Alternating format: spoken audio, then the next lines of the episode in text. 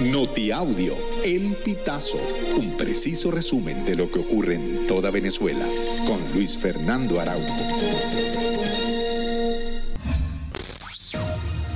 Amigos, bienvenidos a una nueva emisión del Notiaudio El Pitazo. A continuación, las informaciones más destacadas.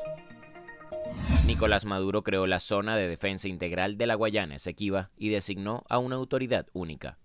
Designo de manera provisional hasta tanto se discuta y aprueba la ley orgánica al mayor general Rodríguez Cabello como autoridad única de la Guayana Esequiba y tendrá su sede política administrativa en el pueblo de Tumeremo.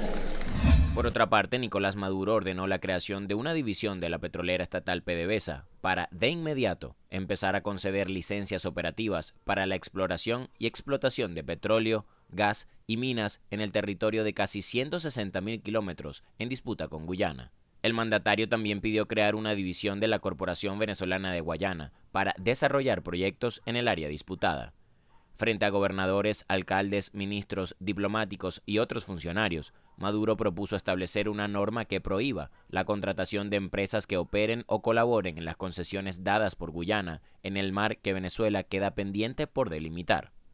La administración de Joe Biden espera que el gobierno de Nicolás Maduro dé pasos para lograr un proceso expedito para la habilitación de la candidata de la oposición, María Corina Machado. El subsecretario estadounidense para Asuntos del Hemisferio, Brian Nichols, dijo que esperan que esto ocurra antes de que sean convocadas formalmente las elecciones presidenciales previstas para el primer semestre de 2024. Nichols volvió a alertar que si el gobierno de Nicolás Maduro no da una muestra contundente de que se ha avanzado lo suficiente en la habilitación de la candidata, se suspenderá la flexibilización de las sanciones. Luis Ratti denunció ante el Ministerio Público al político opositor Enrique Capriles, al periodista Eugenio Martínez y al empresario Nelson Meserane por atentar contra la democracia y el poder electoral. Esto se da luego de que las cifras de participación en el referendo consultivo sobre el Esequibo dadas por el Consejo Nacional Electoral fueran cuestionadas. El CNE reportó una participación de 10.431.907 personas, mientras que según Capriles solo votaron 2.110.864 electores.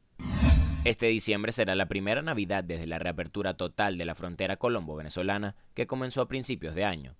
Pese a que la temporada navideña tuvo un inicio algo flojo en Táchira, comerciantes manifiestan que se dio un repunte positivo y esperan grandes ventas para las siguientes dos semanas. Una comerciante explicó a El Pitazo que durante la Navidad de 2022 se registró un movimiento positivo y este año avanza de forma similar. Amigos, y hasta acá llegamos con esta emisión del Notiaudio El Pitazo. Recuerda hacerte super aliado para mantener vivo el periodismo independiente en Venezuela.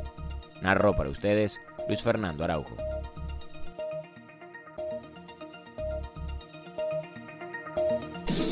Estas informaciones puedes ampliarlas en nuestra página web elpitazo.net. También recibimos tus denuncias vía SMS o WhatsApp a través del 0414-230-2934.